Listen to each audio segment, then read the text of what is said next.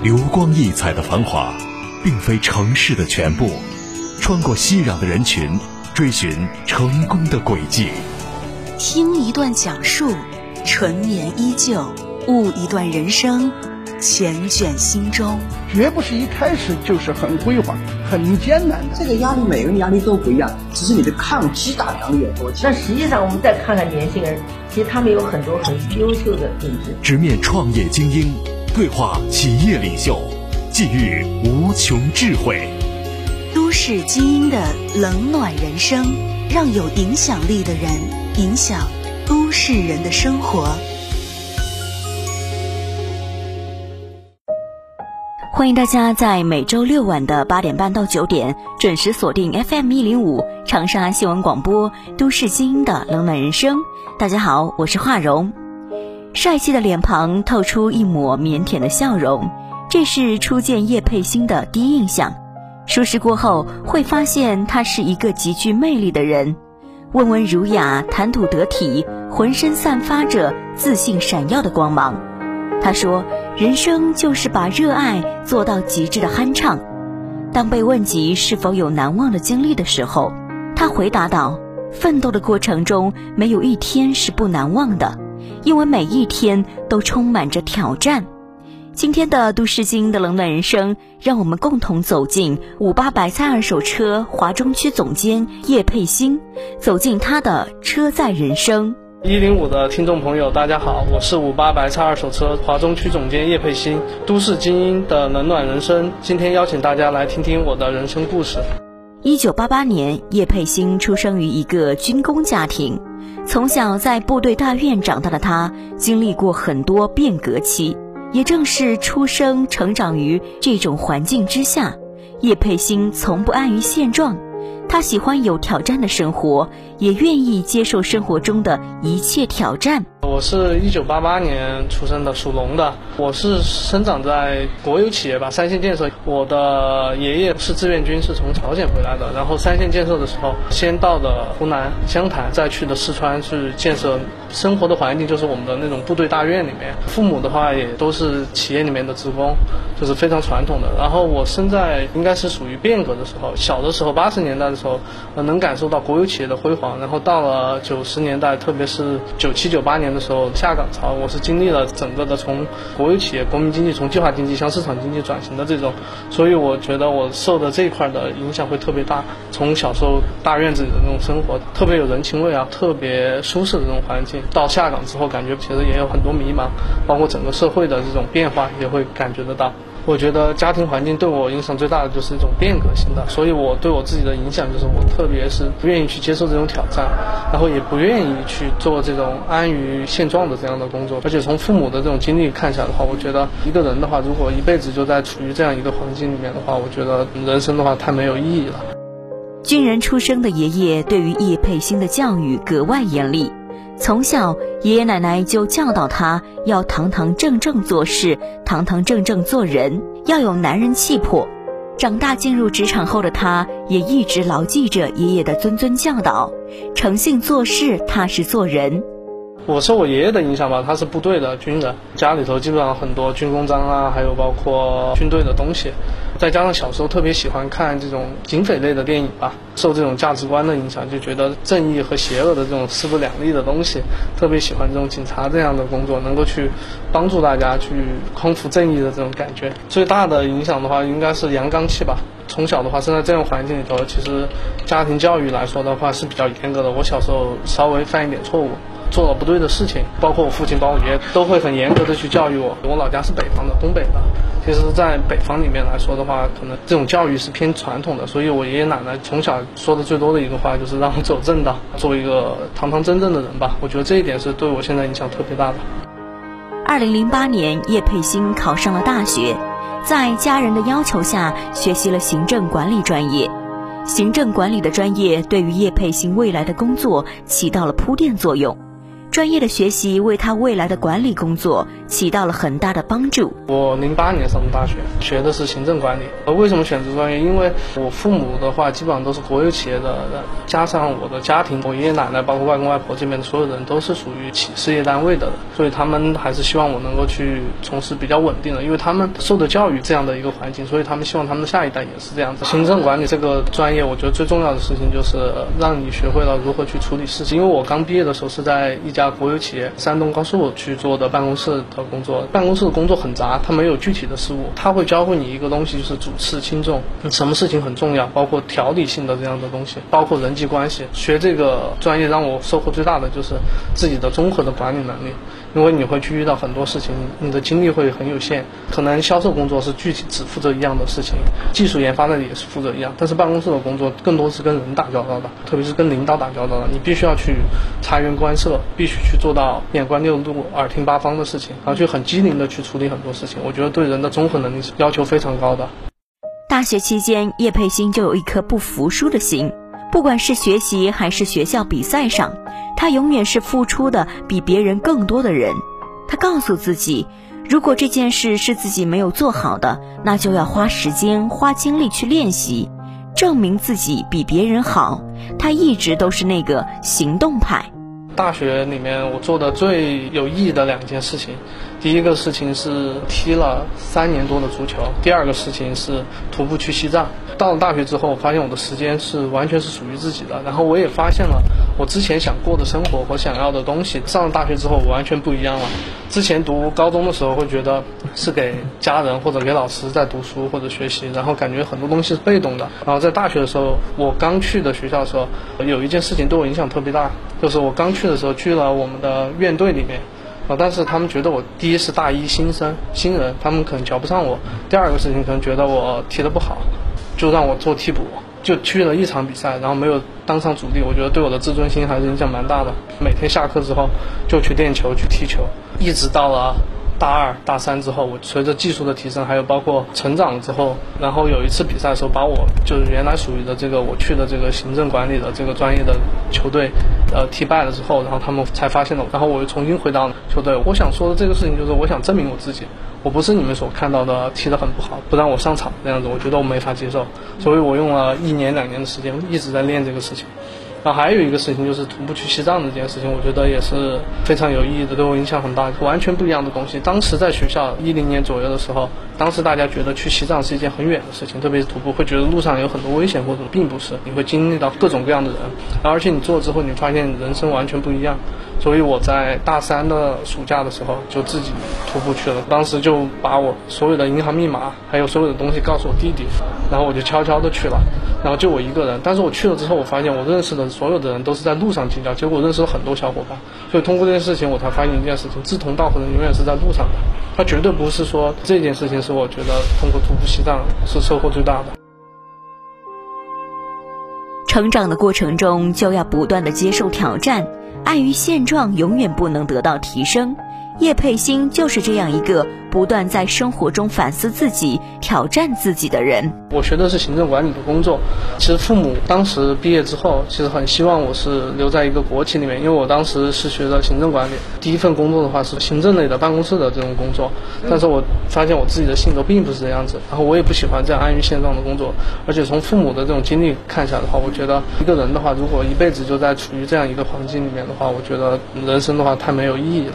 所以我后面去跳槽去了京东和这样的五八的互联网公司，从事销售类的这种工作。三年的办公室工作对于叶佩欣的人生路来说是一次巨大的改变，这是他从学生到社会人的转变，也是他成长成熟的过程。办公室的工作培养了他的细致能力，学会了如何察言观色。如何做好接待服务工作？综合能力的提升，让他面对以后的任何困难都不再惧怕。我觉得这三年是对我所有的职业生涯影响最大的三年。我当时还是大四实习生进去的。山东高速因为是在四川，所以它是有四川的分公司，业务也刚刚开展，然后也是缺乏当地人嘛。然后作为一个年轻人去了，给了我很多机会，而且我又是在办公室里面，非常锻炼人。为什么？因为我用一年的时间就从。办公室一个小的专员，然后干到了一个重庆项目的办公室的，就是一个新的项目的一个负责人，再用了一年时间，从整个重庆项目的办公室的负责人又干到了呃整个四川分公司的一个行政的负责人，然后后面又转型到了销售部的负责人。我想说这个工作，我觉得最重要的是我遇到了一个很好的领导，我跟着他，他教会了我很多东西。就特别是办公室的东西，因为在办公室里面的事情千头万绪，而且和各个部门的领导打交道，特别是接待，在山东是一个很讲究礼仪的。我基本上每天晚上的工作或者是重点的工作都是接待，但是在接待过程中，你会注意到很多很多的细节，包括怎么去安排每一个人的行程，包括车辆的安排，各种各样的突发的事情的发生，对你的综合能力要求是非常非常严的。我为什么说这件事情对我影响很大？就是我后面的职场里面，我觉得遇到很多事情，就是从山东高速离开之后，我觉得都不是事情因为真的在山东高速里面那三年是特别辛苦，基本上每一天手机是二十四小时开机的，领导可能有一件事情。都会去找你，然后你要去给他办好，而且办好的时候，你要把每件事情都想得很周全，不能让出一点的纰漏。再一个就是我印象最深的是第一次出差去北京谈一个业务，去见了一个领导。然后但是因为第一次出差，我和我们当时的这个领导一起去的。然后我们租了一辆车，第一次去北京，然后又要去安排吃，又要去安排整个的行程。然后因为我第一次去，我也没有经验，所以当时那天晚上去请对方的那个领导吃饭的时候，我们迟到了。我的那个领导特别生气，把我骂得很惨。我们本来是开车去的，到后面发现路上堵车了，来不及了，然后我们又去转地铁。然后又去打车，到了，人家已经等了一个多小时嘛。然后晚上回去的时候，在回去的出租车上，我们领导把我骂的都把我骂哭了，连那个出租车司机都看不下去了。但那件事情，我后面去反思了一下，确实是我自己的责任。呃，第一，没有去提前考虑到这么多的东西，这就是办公室。暴露出来的问题就是你想东西或者办事情没有想得很周全，哪怕你第一次去，你也应该去查一下交通的这样东西，你不可能去想当然的去其他的这种经验方法去通过这件事情。我们的那个领导对我特别，就是基本上每天都会挨骂，但我知道他每次骂我都是培养我，对我特别好，所以这份工作对我的影响就特别大。对于很多刚毕业的大学生来说，三年是人生中最关键的三年，能力的培养，专业的提升。未来的事业发展方向或许都是从那个阶段完成的。叶培新亦是，他用了两年的时间，从一个办公室的小职员做到了成都区的负责人，也完成了从办公室到销售领域的跨越。职业的素养，我觉得在山东高速国企里面，我觉得对我提升最大的是我的职业素养，还有我的整个的综合的能力。其实工资非常低，我记得很清楚。我刚去的时候，工资就一千三百块钱。但是我觉得让我接触的东西是非常多，学到的东西也非常多。我觉得和这样的很多的领导能一起接触，能学到的东西，他们的身上每一个领导都很优秀，真的非常优秀。到现在，我觉得这份工作给我的东西都是不是能够用钱去衡量的东西。在学校里面，我是比较自由的那种那一类的。但是到工作的时候，你会发现考虑的东西就会很多。在学校里面属于一人吃饱全家不饿，你没心没肺的，或者说无忧无虑的这种。但是到了工作，就像我刚说的，在国企里面真的是七乘二十四小时，特别是办公室的工作，你都非常的去细致，你要处理的事情都是非常非常的杂。具体看起来不重要，很多事情很小，但是这些事情真的是体现你的能力的时候，我觉得为什么我能够那么快的晋升？我当时是整个集团里面晋升最快的。一方面，我觉得是情商。这一个东西非常重要。另外一个就是责任心吧，细致，这也是我觉得学校和工作不一样的，能教会我的。我想要的一定是具有挑战、具有意义的人生。在办公室工作的三年中，叶佩欣越来越觉得乏累。他想要一份能够让他有冲劲的事业，有个可以让自己施展拳脚的地方，有一片属于自己的天空。带着这样的一份憧憬，叶佩欣辞职进入了京东五八商城，负责招商运营。就是我在那工作三年，其实有很大的职业病，就是抑郁吧，因为非常累，七乘二十四小时，就是你的手机必须二十四小时开机，就有任何的事情都会找到你。这么干下去的话，我其实并不是我想要的，因为到后面的时候，我也去负责过一段时间的销售，然后对我影响最深的就是，其实，在国企里面，领导的晋升都是办公室，办公室是非常。厉害的一个部门，晋升很多。去了业务部门之后，我发现完全对业务不懂。但我也知道，如果仅仅是靠混办公室，或者是通过这个方式的话，并不是我职业生涯想要的。我也想去做出一些成绩，我能够学到这样的东西了，我觉得就够了。但我并不想去完全是靠这些东西去发展我自己，所以我后面想去跳槽，去了京东，然后去了五八。因为当时互联网公司发展的也非常快，而且我去的时候也不是专业对口的，但是确实是能够有机会能够去京东的话去做的负责的招商的时候，我觉得是在山东高速里面的职业素养能够让京东的面试官能够就说通过我。从一个完全没有快消品招商经验的小白，到成为京东到家项目的招商部门业绩最好的成绩，叶佩欣只用了一个月的时间。他用他的勤奋和职业素养，让自己在最短的时间适应职场上的转变。我从一个完全没有快消品经验的，就是负责京东到家这个项目。刚开始开战的时候，我刚去京东，就是京东到家这个事情，在京东集团策划时，我是负责成都这边招商的。我是一个之前坐办公室的人，完全没有业务经验，然后去让我负责招商，一个月时间就做到了整个招商部门业绩最好的一个位置。第一个是勤奋，就是我当时确实不懂任何东西，能做的事情就是把所有的市场上所有的就是成都整个大大小小的街市全部了解清楚，然后就去跑。就我觉得做销售和做招商是一样的，就是勤奋，只要你勤奋，就一定会能成功。第二个就是我在山东高速的职业素养，因为你坐办公室的人，我觉得出来的话很重要的一点就是你和人家打交道起来其实很轻松，在我看来，特别是你和这些老板招商的时候，你和他的交流和交谈的话更轻松。所以我觉得综合起来是这两点。从办公室的职员到一个业务型精英，叶佩欣没有因为专业领域的不同而感到气馁。反而他更加坚强，他相信曾经坐办公室的自己也能在业务领域闯出一片广阔的天地。这个工作的话，就完全它是属于互联网公司，它没有在国企里面各种很复杂的人际关系，还有没有繁琐的流程。它让我觉得最大的一点就是它增强我的自信心。我觉得我做业务也是可以的。我虽然是一个学行政管理的，但是在做业务上面，我绝对不输于任何人的。这是这份工作给我最大的。这个东西吧，让我觉得我只要凭我自己的努力就可以去改变。在平凡中见悟世间哲理，在逆境中涌现睿智超群，在韶华里洞察百态人生。听不一样的人生态度，看不一样的奋斗历程。他们引领着行业发展的方向。他们。影响着都市人的生活，让更多的人为理想而拼搏，让更多人为梦想而奋斗。都市精英的冷暖人生，与理想并肩，与梦想同行。闪耀光芒的背后，有你，有我。跨界的工作从未让叶佩欣惧怕过，他生来就是不安分的人。他要的人生就是要不断的挑战，不断的闯荡，从一个办公室职员到一个业务精英，再到如今五八白菜二手车华中区总监，他用自己的坚持诠释了什么叫做努力改变人生。一零五的听众朋友，大家好，我是五八白菜二手车华中区总监叶佩欣，都市精英的冷暖人生，今天邀请大家来听听我的人生故事。两年的招商工作让叶佩欣对于销售、做业务市场有了一定的了解。恰逢二手车的兴起，叶佩欣转战进入了二手车行业。当时在京东出来的时候，我也在考虑去做哪。当时的话，我也在想，因为通过两段工作经历，我发现我自己的定位了，我知道我自己该做什么，我就适合做业务，我的性格也适合做业务，所以我要坚定找一个能够当时属于朝阳行业的一个行业吧。所以最后发现二手车。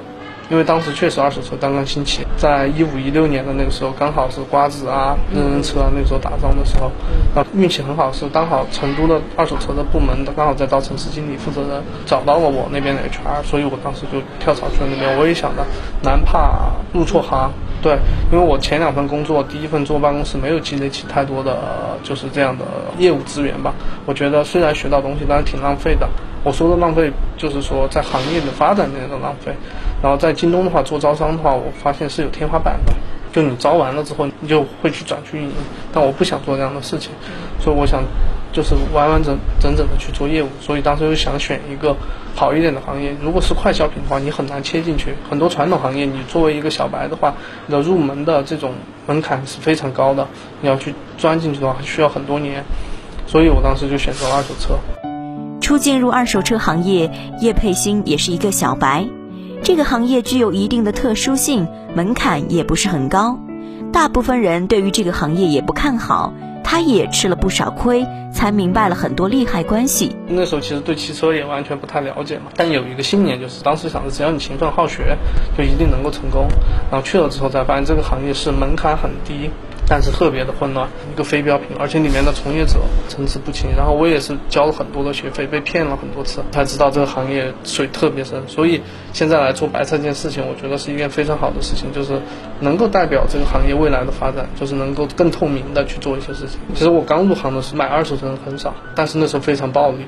然后再一个就是里面的各种的骗人的招数，还有各种的套路东西非常非常多。我觉得这个行业真的可以颠覆你的三观的。最深刻的就是手续费。那时候刚做业务的时候，然后帮车商卖了一个车，帮他卖车的时候，他会觉得你跟他聊起来会非常好。但是在涉及到利益上面的时候，那就是特别特别的泾渭分明。印象最深的就是因为一个手续费，其实当时还不懂，就之前不懂什么叫手续费。可能现在很多人在买车的时候都会遇到手续费这件事情，其实当时我也遇到了。然后车商最后是告诉我刷卡有个手续费，我当时都不知道。我相当于是帮这个消费者，因为当时我是介绍一个客户去车商那买车嘛，帮他去刷卡。结果车商反过来还要让我去给手续费，就刷卡的手续费。这个钱当因为已经给客户讲好了嘛，多少多少钱，然后突然多出来一个手续费，我也没跟人讲清楚，人家不会给我，最后只有自己去贴了钱。只要勤奋，就一定能成功。一步一步，叶佩欣不断的挑战岗位，挑战工作性质。完成了一个又一个项目，负责一个又一个区域。如今，他来到了长沙，负责整个华中区的市场运营。五八里面经历了很多，因为白菜二手车是集团下面现在的一个新的项目嘛。公司也通过以前的纯线上的这种模式，我最开始是在地面运营的工作，是主要负责线索的转化，然后做了两年这样的工作，然后公司又去做了金融，因为那段时间包括什么瓜子啊、优信啊这些的公司都在做汽车金融嘛，那时候特别特别的火。然后我公司又去做了金融，我又去负责了整个金融的一个项目。然后到去年年底金融没有做了之后，集团调整之后来做线下的，现在。公司的想法是想把这种白菜项目想做成现类似于链家和贝壳的关系，线上线下的一个场景，所以我来做的白菜，从线索运营到金融，再到现在的这种做场景。别人说我不行，我就要付出努力证明给别人看我能行。他的目的就是希望通过自己的努力能够改变二手车的市场。哪怕只有一点点，他都要尽自己最大的努力，让这个市场能够良性发展下去。就我还是坚持的一个观点，就是你只要勤奋，就一定能够成功。就像我之前讲的，我在大学里面刚去踢球，院队里面他们觉得我踢得不好，我为了证明给他们看，那我就天天的去练。我现在做业务也是一样的，我刚去的时候真的什么车也不懂。什么东西都不懂，我当时就第一个事情需要去学习，去考了那个二手车的检测师的从业资格证，去学习这个整个二手车的东西。然后再一个就是靠勤奋，因为我觉得我做过办公室的人，人也不笨也不傻，做生意嘛，你只要勤快，会说脑子活，就一定能做好。在学习中成长，在成长中探索。这些年，叶佩欣走南闯北。走过了一个又一个城市，完成了一张张优美的答卷，他做到了一个又一个第一，他的努力和付出，大家都看在眼里。其实我在五八里面是属于集团里面晋升非常快的。我是一六年去的五八，去的时候是成都的一个主管，到了一七年底的时候调去了东莞，因为当时把成都的业绩做得非常好。然后通过一个项目，又去负责了整个东莞的业务。东莞那边做好了之后，我的那个老板，然后又让我去管了整个西南的金融，因为当时成立了金融公司，汽车金融部门，然后去负责整个西南的这个大区总监。然后做了一年多之后，调回了总部，负责了一年的项目。去年的时候又调到了华东，去负责华东的整个金融，还有东北、华东的两个区的金融。然后到今年所有的业务线调整之后，二手车这块的话呢，成立了新的这个白菜项目。那我就来负责长沙店的开业的这个东西，对自己的一个最大的考验吧。我觉得每一件事情对我来说都是创新，这是我觉得在公司这么多年了吧，五六年里面，我觉得最大的收获就是每一次当你做好一件事情，把一件事情做好之后，又给你一个新的东西，就是你从来就没有在你的舒适区待过，只在成都待了一年，其他之后基本上全国各地的负责。就是当你把一个事情做好之后，你就就会面临新的挑战。然后对我来说呢，做白菜的话，最大的挑战就是之前是做互联网的思维，然后现在做白菜的话，就纯粹的是一个线下的一个生意，一个经营卖场的东西。我觉得最大的责任的话，就是首先自己的角色的转变，就是你要从一个之前的互联网的这种思维模式，去转变成一个非常落地的。开店经营的一个角色，而且到现在，我觉得我也正在找我的状态。累吧，真的挺累的，因为特别是前两年做金融的时候，那个时候的业绩压力非常大。我对自己的要求也是一直做第一，所以当时在成都做第一，在东莞也做第一，在西南的时候也是做第一，在华东的时候我也要求是自己做第一。这里面。最大的信念就是我要做第一，让人家觉得我是最好的，这就是我坚持过来的一点。因为我觉得在集团里面我是晋升最快的，所以我就想证明我我不比人家差。五八白菜二手车在长沙的立项，就是要给人们一个新概念：二手车也是可靠的，让人们可以通过专业的平台购买到满意的车。这也是叶佩欣坚持做二手车的初心。白菜是去年年底的时候集团立项的一个新的项目。从一五年瓜子人人车大战，其实背后集团五八一直也在二手车的耕耘。其实五八才是整个二手车里面最大的一个平台吧。五八在这个二手车的领域里面尝试了很多模式。我刚到五八的时候是负责地面运营，就是负责五八本站的线索的转换，就是帮客户找车去带看的这样的一个工作。然后又到了一八年的时候，又创新了做的汽车金融这个项目，因为当时的金融的环境非常好，然后各大平台都在做金融嘛。然后又到了去年，整个经济环境的变化，包括国家政策的收紧，对金融的整顿之后，集团又暂停了这个金融的这个项目，然后又来做这种新型的市场。我们其实现在的这个项目其实就类似于开一个小型的市场。然后集团的话，计划是在全国是开，今年的话是一百家店。是想把它做成类似于贝壳和链家这样的，就所有的消费者买车的时候是在五八的线上看车，看车之后可以直接到白菜店来实物的提车。你在线上看的是呃线上的嘛？我们会提供一个交易的保障，因为所有的卖场内的车我们都是提供九十天的包退的服务。那还有一个最重要的是，所有的车都是经过了第三方的专业的检测，可以确保所有买车的人都会买到一个很放心的车。让老百姓在我们这个平台买到放心的二手车，这是五八白菜二手车今年在长沙落址的初心，也是叶佩欣的目标。虽然受疫情影响，但是从四月开业以来，店面的销售一直都是稳步前行。他也相信，有了大家一起坚守的初心，华中区一定会在全国市场。迈上新台阶。其实我买第一个车的时候买的新车，后面发现过了两三年跌价特别厉害。今年的时候买第二辆车的时候，我就买的是二手车。那我当时买车的时候也是非常介意这一点，所以我也是找了大平台第三方检测的这种去买，就特别放心。所以我们这个项目能够给消费者提供，能够确保他的购车的体验非常好，不会买到火烧水泡或事故车。这是这个项目最重要的。然后，计划的现在已经进行了好几轮的融资了。计划的话也是会打造成类似瓜子啊、优信呀一样的全国性的一个品牌。和他们不一样的是，我们是提供一个交易的地方，然后是让很多车商或者是二手车的从业者入驻进来。然后来做这样的事情，我们提供车商和消费者的一个桥梁，然后来保障双方的权利。目前的话，每一天的交易量的大概在七八台，好的时候能到十台左右吧。你之前就是七月份的时候也遇到了疫情这件事情的影响，然后现在已经慢慢的恢复中。经过这一段的时间发展，基本上现在入场的车商也有二三十家了。车型的话，基本上都是以 BBA 这样的中高端的车为主的，然后车况也是非常不错的。然后整个的里面的各项的制度啊，包括整个卖。场的运营都已经非常规范了。叶佩欣一直在努力着，明年也计划能够在长沙开二店，让消费者能够买到放心的二手车。让所有的人能够在这个平台里面放心的买车。整个项目的话，在开店期，我们现在可能还会做的事情，就是在长沙找二店开店。可能我负责还要去开其他城市的门店。再一个的话，可能就是对整体的整个厂内的车辆的品控再进一步的提升，能够让车辆的品质再进一步的提升。那另外一个的可能最重要就是在宣传和推广上面会下比较大的投入。在谈起未来的发展目标时，叶佩欣说道：“我对于二手车始终存着敬畏之心，以诚为本，砥砺前行，携手让行业走得更远，是我的目标。”之前一个朋友说的话吧，对我印象很深刻。我们好不容易来到一趟地球，得留下点东西再走，就不想平平淡淡、浑浑噩噩的过一辈子。跟我成长经历有关，因为小时候的时候是在这种军工企业里长大，随着时代的一变迁，就是计划经济到市场经济，很容易就被抛弃掉。过去的辉煌都不算辉煌，就你要一直辉煌才行。你不可能去一直就是在一个舒适区里待着，不服输。因为我非常喜欢踢球，我踢球的时候经常跟对手闹起来，就不为什么，就为争口气要赢。啊，这就是我的性格。但是我相信，可能再过十几二十年之后，我之前所有经历的东西都是我以后的财富。